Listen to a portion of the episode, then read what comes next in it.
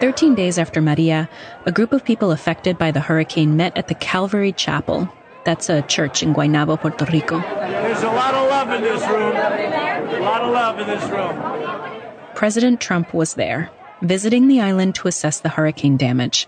He stopped at the church, and it was in that visit that he did something a lot of Puerto Ricans will never forget. He started throwing rolls of paper towels towards the hurricane victims. Great people. It was, let's say, a controversial act. Throwing paper towels at uh, the victims of the hurricane like it was a game. Um, Word. never seen anything like that before. Ever. You're supposed to be helping victims of a hurricane. So he's like, there's a lot of love for me here, right? I, I threw paper towels at people. People loved it. To kick fellow citizens when they are down is shameful. At the time, thousands were homeless and millions were without electricity. It was an unprecedented humanitarian crisis. And for many, this act by the president was deeply offensive. Mr. Trump also appeared to criticize the U.S. territory for their more than $70 billion debt. I hate to tell you, Puerto Rico, but you've thrown our budget a little out of whack. The president made these kinds of remarks in public. But in private, his advisors were having meetings with then Governor Ricardo Rosselló Nevares and his team. El día posterior a la visita del presidente, convocan al This is Carlos Mercader, former director of the Puerto Rico Federal Affairs Administration in Washington. In other words, he was Rosselló's point man on Capitol Hill. Mercader says that the day after Trump's visit to the church, the governor's team was summoned to the White House. He says they were brought to the Situation Room, Eso es como un bunker que hay, ¿verdad? En, en el, en el West Wing. a kind of bunker in the West Wing where military decisions are made and crises are dealt with. Vice President Mike Pence was at the head of the table surrounded by various FEMA representatives, all looking at maps of Puerto Rico. El gobernador le exigió bien fuerte allí frente al vicepresidente y el administrador trató de defender lo que estaban haciendo, pero el gobernador dijo que estaban fracasando. The atmosphere was tense, Mercader said, because the FEMA administrator was defending the hurricane response, and the governor told him, in front of the vice president, that what they were doing was failing. Later, Rosselló's team met with more heads of federal agencies. It was during this meeting that something unexpected happened. The director of the Office of Management and Budget at that time, Mick Mulvaney, told them that President Trump wanted to meet in person. Governor and Carlos, eh, los dos, vengan que vamos a ir a ver al presidente ahora. And without knowing what to expect, they were shuffled directly into the Oval Office. Mercader says they actually bumped about five or seven other federal agency heads that were waiting to meet with Trump. The president entered the room. The governor and his staff thought this would maybe just be a photo op, something quick. Y de momento, así de la nada, el, el presidente dice, el gobernador, ¿tú sabes qué? Yo quiero hacer una conferencia de prensa con usted. And then Trump told the governor, you know what? I want to do a press conference with you. Y todos nos quedamos como, ¿cómo? It was a total surprise, something that was never on the agenda. In fact, the administration had told them that Trump was too busy to meet. El presidente se para de eso sí, The president got out of his chair and walked to a cabinet estaba lleno de potes de, de spray de aerosol. filled with cans of aerosol hairspray. Se, pan, se pasa aerosol así en el pelo. He sprayed his hair and, with a very serious demeanor, looked back at Mercader and said, Carlos, you go there. The White House press corps then filled the room. Thank you very much. It's great to have the governor of Puerto Rico with us. Uh, we have gotten to know each other extremely well over the last couple of weeks, and uh, I can tell you, you are a hard working governor. It's a tough situation. So much has to be rebuilt, even from before. Uh, with that being said, I think we've done a, a really great job. In the recording, you can see a governor caught between making the president feel comfortable and the need to communicate the dire situation in Puerto Rico. Uh, Thank you, Mr. President. Thank you for uh, setting this opportunity. It's a catastrophic situation in Puerto Rico, as you know. Uh, but certainly, working in a united front, uh, we are going to beat this. Uh, we know we're going to build better than before. And, and today, it's an example, uh, Mr. President. An example. That's how Rosselló described the work that his government was undergoing alongside Trump's administration. An example of working together to rebuild Puerto Rico. Build back better. That was the slogan of the promised reconstruction. From WNYC and Futuro Studios, this is La Brega. I'm Alana Casanova Burgess, and in this episode, the historic agreement that was supposed to help the island's reconstruction after Hurricane Maria. Supposed to.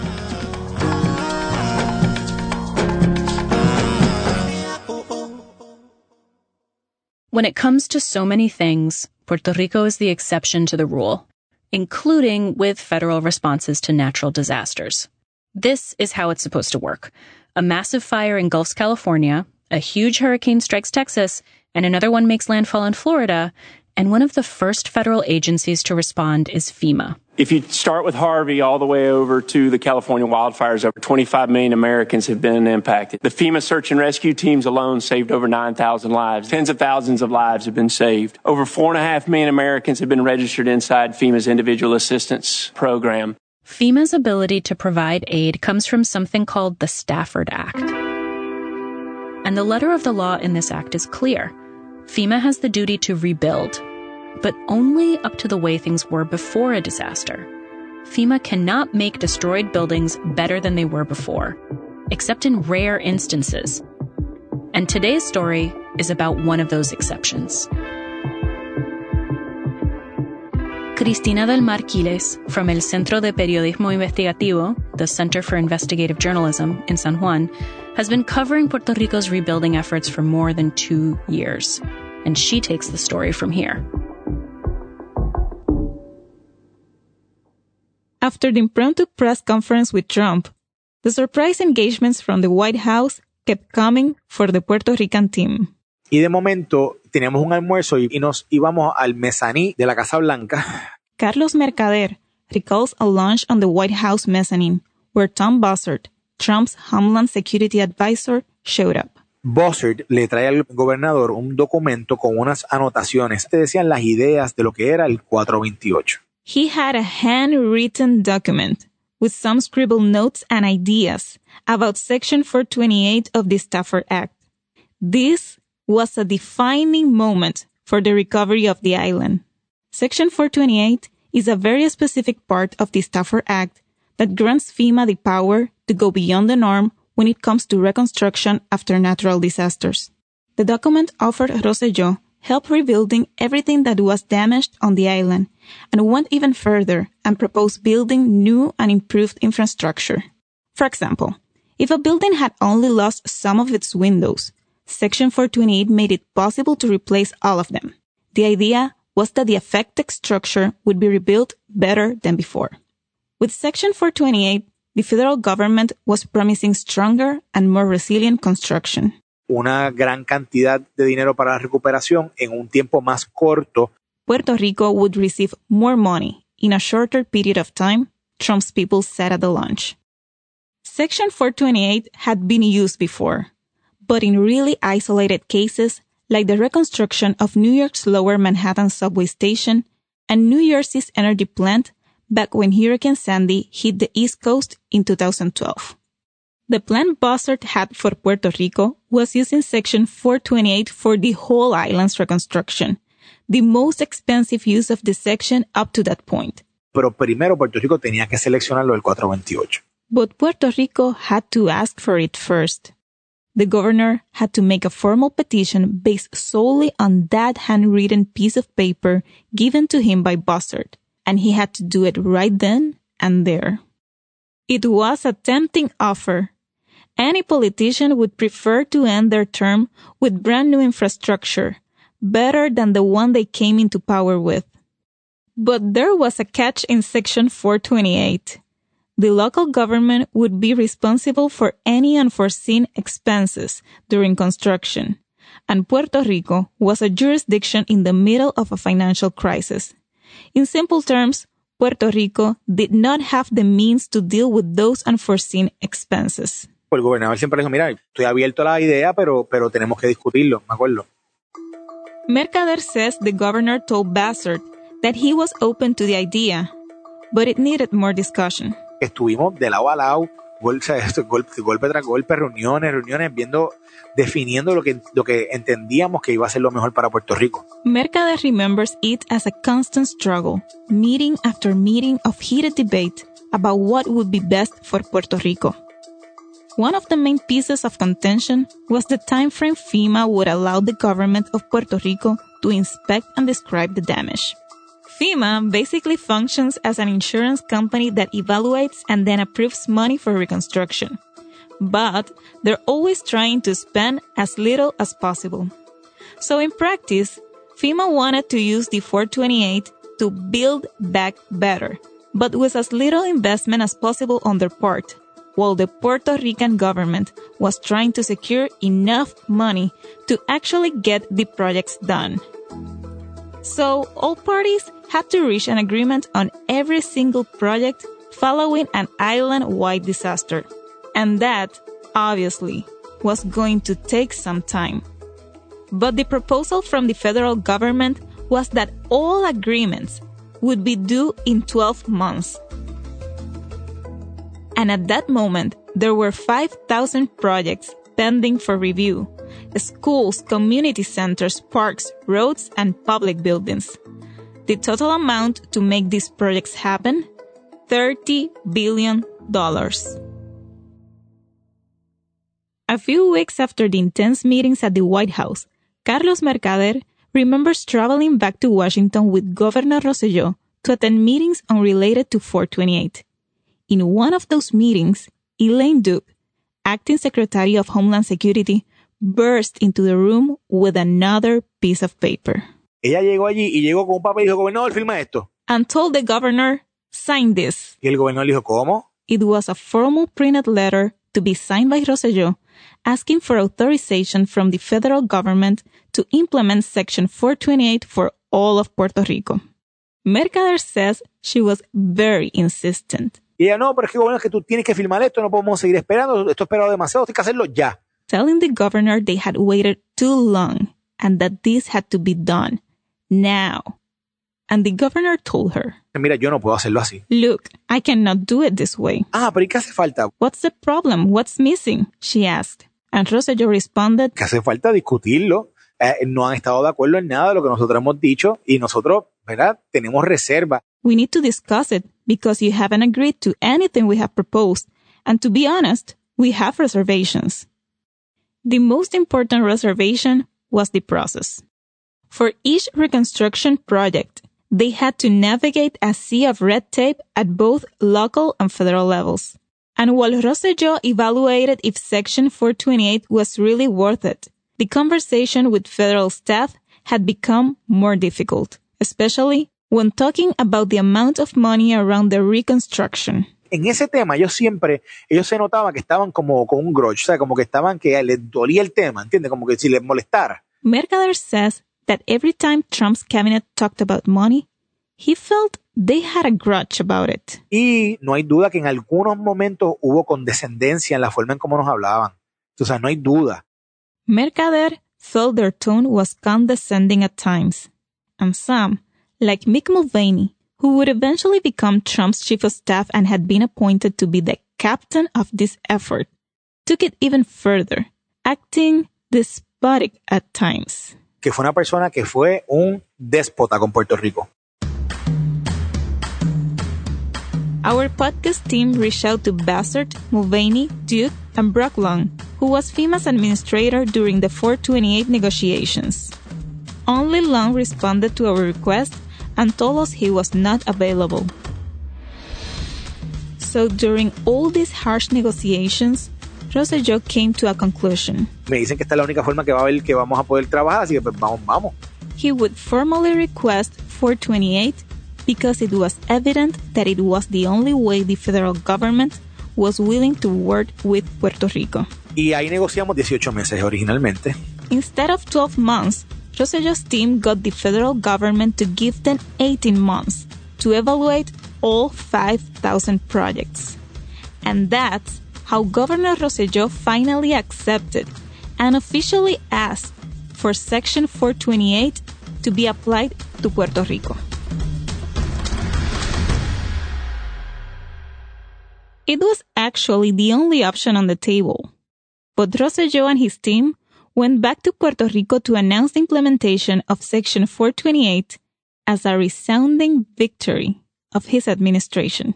Eh, At a press conference, he spoke about the important achievements they reached in a span of 48 hours. Hay un mecanismo novel que se llama el, la sección 428 de FEMA. He explains they made a series of requests to the federal government and then mentions a quote, novel mechanism, section 428. La 428 lo que permite he then describes how 428 allows the government to take all big rebuilding projects and add them all together.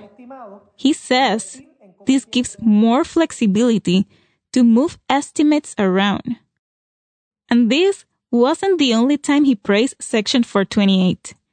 The audio quality isn't very good, but here he's speaking to the Puerto Rico Builders Association. In this 2017 speech, you can hear how Rosselló talks glowingly about the prospect of rebuilding Puerto Rico with a new set of tools. He asks everyone to grab this opportunity by the horns and make a better, more robust, and resilient Puerto Rico. I admit this is a little puzzling after hearing Mercader explain how much pressure Washington put on the governor to accept 428. So I asked him why, despite all the troubles he had just described, they presented this as an achievement of their administration. Bueno, porque ese era el supuesto, así estaba escrito, que el proceso de recuperación iba a ser más rápido. Because the written agreement stated this would be a faster process than the normal one, he said. But the Puerto Rican government knew that Section 428 was not risk free, and it was a massive undertaking.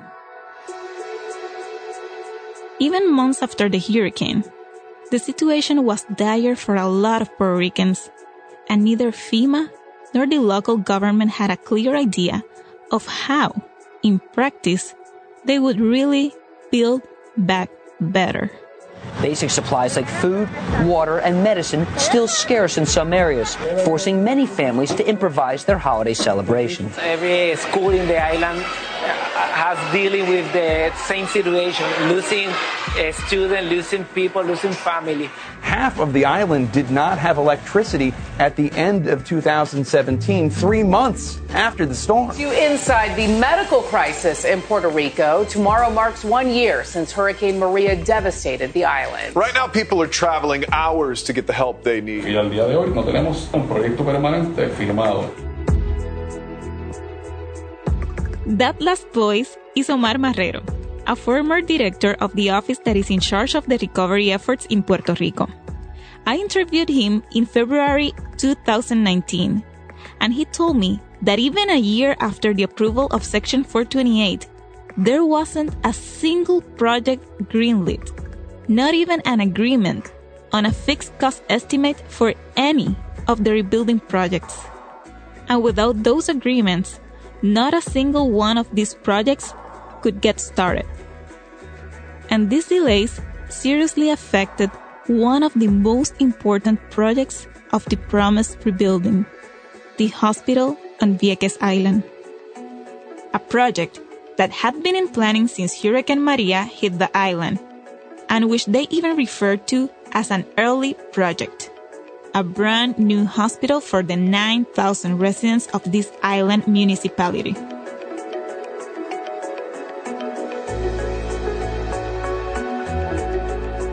And the delay on this project will end up having dire consequences. When we return, what happened in Vieques? We'll be right back.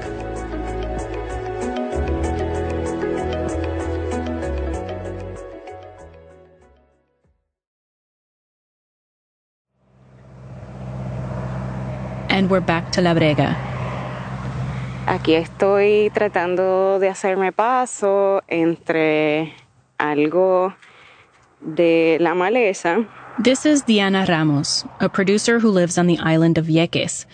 Here, she describes how hard it is to reach what was the Centro de Diagnóstico y Tratamiento Susana Centeno, the only health center with an emergency room on Vieques. Hay algunos postes que continúan. de- She says some of the electric poles are still bent over, almost horizontally, and the area around the center is overgrown with vegetation. deteriorado de, del área en general. This was in October of 2020, more than three years after Hurricane Maria hit Vieques and the rest of Puerto Rico. And this was the first project of the Build Back Better plan under Section 428 of the Stafford Act. Cristina del Mar Quiles from El Centro de Periodismo Investigativo continues from here.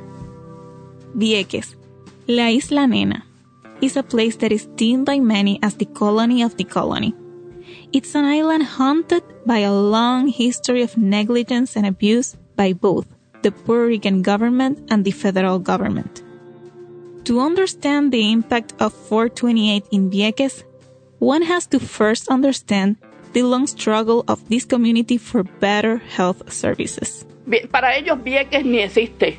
This is Saida Torres.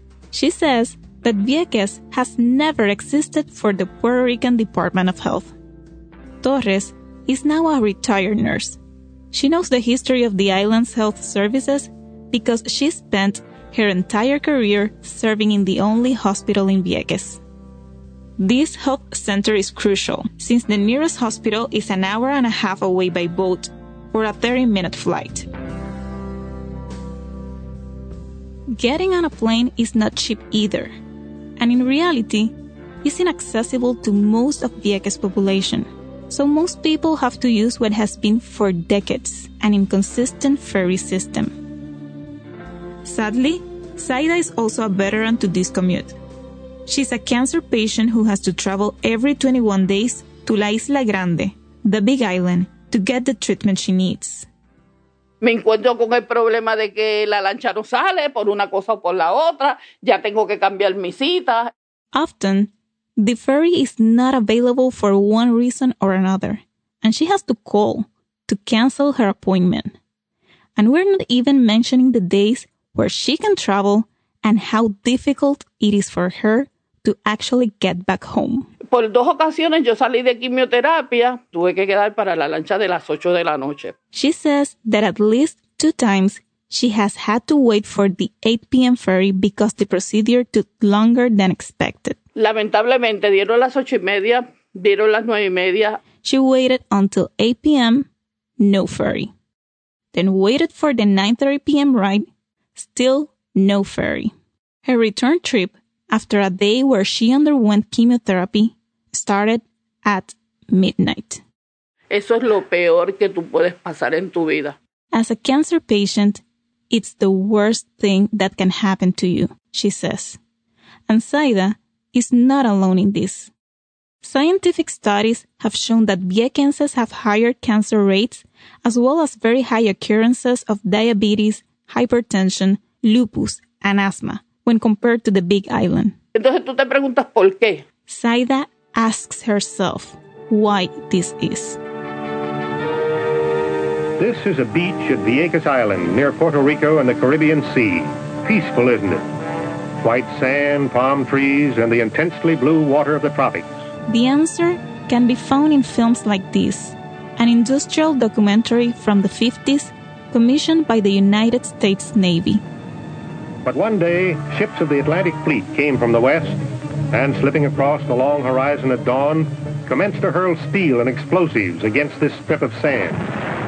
For more than six decades, most of Vieques Island was used by the U.S. Navy and their allies as an open range where they conducted war games with live ammunition and real explosives.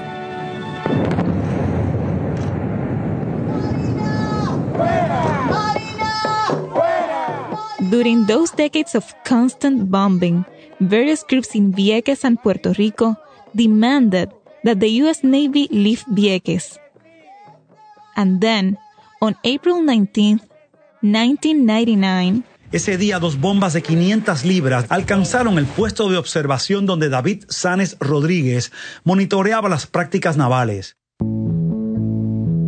David Sanes was a Viequense employed as a security guard in an observation post inside the range where the Navy practiced its war games. Two 500 pound bombs hit the observation deck where he patrolled, killing him immediately. His family heard the explosions and were kept in the dark about what happened for at least a whole day. This death sparked a civil disobedience movement. Viequenses, Puerto Ricans from the main island, diasporic groups, and U.S. activists and politicians rallied. They traveled to a military practice range, entered the area, and waited for the federal authorities to arrest them. This is Puerto Rican land! First tonight, the Vieques showdown. Activists on Puerto Rico's Vieques Island continue to wait today for a possible federal raid. What steps have you taken then to enforce the law? It's a federal law. Sometimes it is not wise to act. And all I'm saying is I'm giving you what I think is good advice. Someone's going to die doing that. That blood will be on your hands. Now, That's Well, my advice. Somebody has already died, Mr. Senator. We understand. One and has if died. the bombings continue, Has nothing, and they has die, nothing to that do with the ordinance. Thank you very, very much. We opened this hearing. Don't push it. And at the end, they actually made it happen. My attitude is that uh, the Navy ought to find somewhere else to conduct its exercises. These are our friends and neighbors, and they don't want us there. In 2001, President George W. Bush announced that the U.S. Navy would leave Vieques in 2003. But the legacy of the bombings continues today. A group of Viequenses sued the federal government asking them to acknowledge the environmental harm caused by decades of war games and the contamination of land and sea. And even with a federally mandated cleanup, there are at least 10 years of work left. And so all this is the setting. When on the night of September 19, 2017, Hurricane Maria made landfall in Vieques with sustained winds of 100 miles per hour. The devastation continued until late afternoon the next day, disrupting the fragile calm of the island. Todo estaba destrozado. Todo. This is Amaya Cruz Ventura, a 14 year old who was born and raised in Vieques. She says everything was in ruins after the hurricane. Y eso, eso impacta mucho ver todo como en, en unas horas cambia todo. Todo. She was shocked. In just one hour, everything changed. Amaya spent the hurricane huddled with her family in their home, and she recalls how the situation of the island's health center following the hurricane left an impact on her. Estaba destrozado. It was completely destroyed. El techo creo que se le había ido. The roof seemed to be gone. Uno, uno como, ¿verdad? Como persona, uno piensa pues que eso en, en algún momento tienen que arreglarlo porque es salud y la salud es, es algo primario. Amaya says that at that moment, she thought that since health is a top priority, someone would eventually fix the hospital. And it seemed, at first, like that would happen. Omar Marrero, who was the director of the Recovery, Reconstruction, and Resiliency Central Office, known as COR3, said that rebuilding this medical facility as a proper hospital would be the first project to benefit from Section 428. It would be an early project. And yes, as early as 2018, they actually reached an agreement to start building a new hospital for $22 million. But just eight months later, FEMA started changing the initial cost estimates. de ellos ese número subió 50 millones, después ese número subió 70 millones. Marrero explains that they changed the cost to $50 million and then to 70 million. He remembers saying to FEMA that 70 million for a hospital for 7,000 people was going to be a tremendous hospital. Y yo mismo le dije, mira, 70 millones para 7 mil habitantes, es un tremendo hospital. In other words, he was implying that maybe that was too much money for a hospital for Vieques. Then, one day, FEMA changed his mind and started talking about just repairing the facility instead of rebuilding an improved version. And what the Puerto Rican government originally feared about 428 came true. It was not easy to reach a working agreement with FEMA.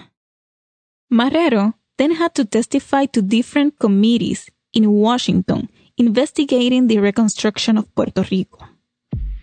In June 2019, a year after the announcement that the hospital in Vieques would be the first project under Section 428, Congresswoman Alexandria Ocasio Cortez asked Marrero the following question. Uh, Mr. Marrero, are there patients in Puerto Rico still receiving medical care in temporary facilities? Yes, ma'am. Vieques Island.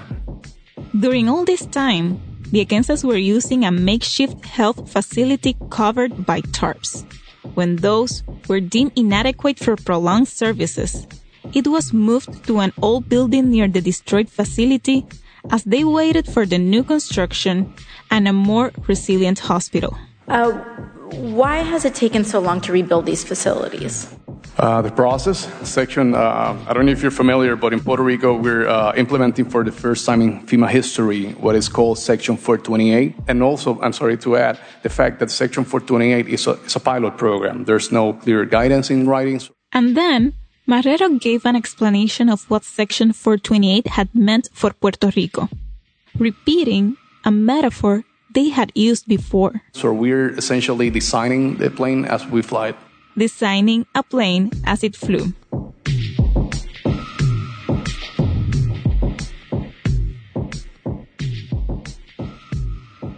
While the federal and Puerto Rican government figure out how to advance the recovery efforts, back in Vieques, residents were dealing, in any way they could, with their health issues. De una manera u otra, lamentablemente, el ambiente directamente tiene que ver con alergias en la piel, con problemas en los pulmones, sí, entiendo que sí. That is Jessica Ventura Perez. Jessica is Amaya's aunt. Jessica says she has always correlated the chronic asthma of her second daughter, Jaidelis, with environmental issues that exist in Vieques. Even before the hurricane, she was one of the Viequenses that preferred to schedule appointments outside of Vieques due to the lack of quality service on the island. In January of 2020, she noticed that her daughter, Jaidelis, was not feeling well. She had a constant cough and felt discomfort and pain in her body. So Jessica took her to one of the specialized pediatric hospitals in San Juan to get her examined. Ya se veía, se, se veía apagadita, algo que no era normal en ella. She noticed that Jaidelis looked out of it, not her normal self. The next day, they got back to Vieques, and Jaidelis was looking better. They spent the afternoon with some friends on their patio, and then around 11:30 p.m. they went to sleep. But at midnight, a la habitación cuarto agarrándose la cabeza y me dijo que tenía un terrible dolor de cabeza. Jaidelis entered Jessica's room in tremendous pain. She was holding her head and told Jessica that she had a terrible headache. Jessica sat Jaidelis in her bed. At that moment, her teenage daughter started having a seizure. Jessica started screaming for help while taking her daughter to the car. One of Jessica's neighbors heard her and helped carry Jaidelis. They headed to the provisional health facility in Vieques. Jessica remembers vividly how when they arrived with her daughter having a violent seizure, she asked the doctor what he thought could be happening, and he responded, Yo veo lo mismo que usted y yo le respondí, pero el doctor es usted, yo no. I see the same thing you see. But you are the doctor, and I am not. She snapped back. After an hour and a half waiting, the assigned pediatrician arrived at the provisional facilities. Llegó sin medicamento, sin absolutamente nada, tras convulsión. He had arrived empty handed, and he couldn't really do anything. So he started making calls for an emergency helicopter to move Jaidelis to San Juan, but he told Jessica that that process was going to be a lengthy one. He then decides to charter a plane instead. They get Jaidelis in an ambulance to the airport in Vieques. When they arrive and take her out of the ambulance to get her in the plane, Jaidelis enters cardiac arrest. La tuvieron que entubar en, en la misma ambulancia y regresar con ella al hospital. They had to intubate her in the ambulance and rush back to the temporary facilities. When they arrived, Jessica and family members that joined noticed that Jaidelis was not being connected to a ventilator to help her breathe. Y lamentablemente en Vieques no había uno para ayudar a Jai. They realized that the facility didn't have a mechanical ventilator on hand. They only had a manual respirator. Over the next hour, the medical personnel were exhausted from manually pumping the machine, keeping Jaidelis breathing. Three of Jaidelis and Jessica's family members volunteered to do it instead. And for the next two hours, the paramedics and the family took turns to do what a machine was supposed to do. Lamentablemente Jai no pudo más. Five hours after arriving at the provisional hospital, 13 year old Jaidelis died. An autopsy later revealed that she had suffered from a cerebral aneurysm, a medical emergency that requires urgent action. La niña de nosotros falleció porque realmente el hospital, o lo que se puede llamar hospital, ella realmente no tuvo la atención que se merecía. That's Hector Ventura, Jessica's father, Jaidelis's grandfather, telling a local news channel that his granddaughter died because what can barely be called a hospital failed in giving her the emergency attention she deserved. Jaidelis's death shook Vieques as a whole. Family and neighbors stormed the surrounding area of the provisional hospital to confront its director and hold her accountable for the teenager's death.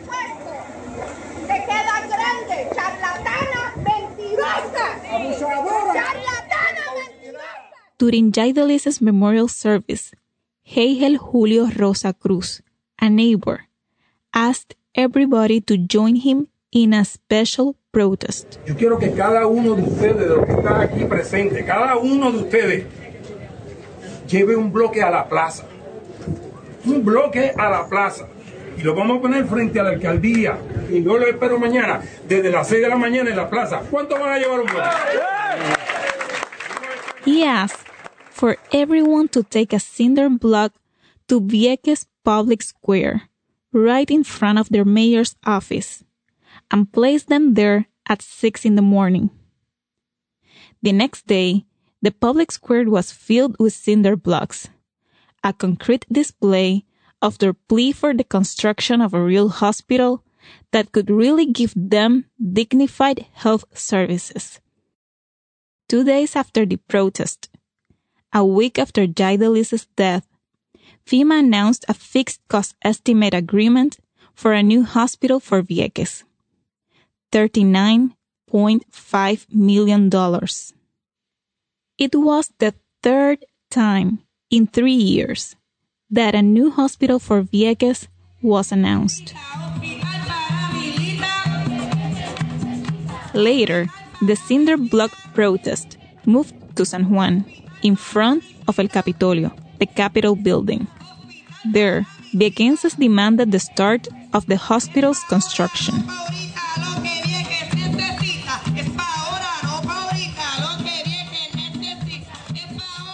Then the pandemic started and nothing happened. In July 2020, Peter Gaynor, FEMA's director, testified before Congress to explain why construction had not started. Congresswoman Nydia Velázquez confronted him. With the COVID pandemic, what are we saying to the children and the elderly in Vieques? Seven months after the money was approved, Why is that difficult to break ground in Vieques?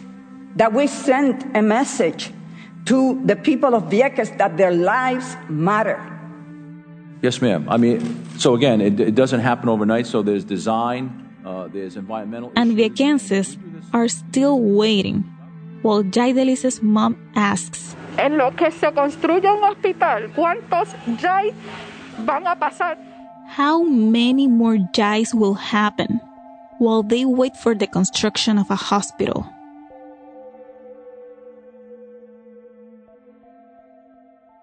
It's impossible to say that the bureaucracy of Section 428 caused Jaidelis's death. Even without all the delays, it's improbable that a brand new hospital would have been ready for Jaidelis and for many others that died during the three years that Vieques has gone without a proper hospital.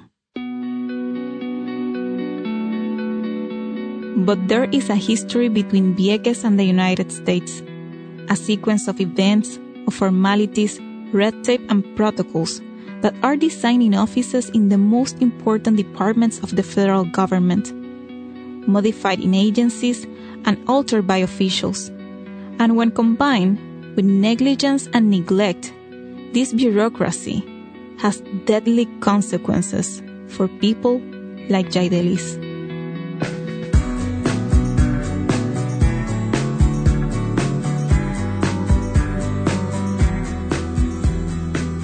So, it is really impossible for me not to wonder that maybe, with a little more support to start the construction of the hospital, more goodwill, more commitment to building that hospital back better, and have it equipped with the right tools for emergencies, that perhaps Jaidelis' story would have been different. Could Jaidelis have been saved? We cannot know.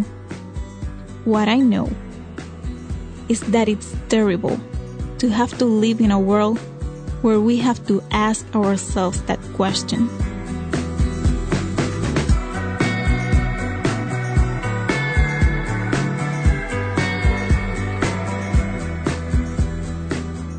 Cristina del Mar Quiles is a reporter for the Center for Investigative Journalism, El Centro de Periodismo Investigativo.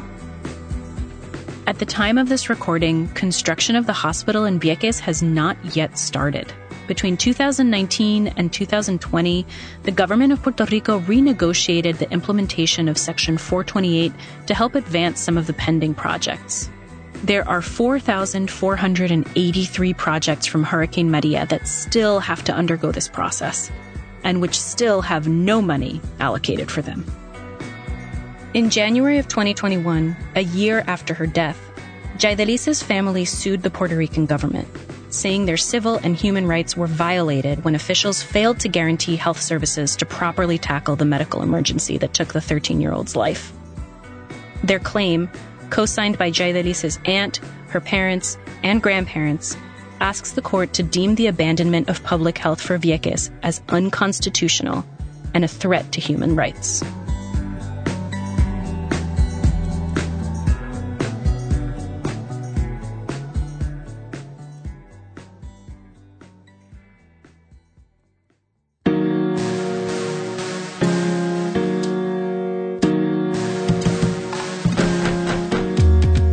La Brega is a co production of WNYC Studios and Futuro Studios. This episode is available in Spanish as well, and you can listen to either wherever you hear your podcasts through La Brega's podcast feed. This episode was a collaboration between La Brega and CPI, the Center for Investigative Reporting in Puerto Rico. It was produced by Ezequiel Rodriguez Andino with help from Diana Ramos and from me. The story was edited by Luis Trelles and Carla Minet, and the English adaptation had additional editing by Marlon Bishop and Mark Pagan. Fact checking by Istra Pacheco. Engineering is by Stephanie LeBeau, Leah Shaw Dameron, and Alicia Itub. Original music for La Brega was composed by Balún, and our theme song is by Ife. Art for this piece was done by Garvin Sierra. Deep gratitude to Vanessa Colon Almenas, Laura Moscoso, and Luis Valentin Ortiz. Leadership support for La Brega is provided by the Jonathan Logan Family Foundation and the John S. and James L. Knight Foundation, with additional support provided by Amy Liss. Hasta la próxima.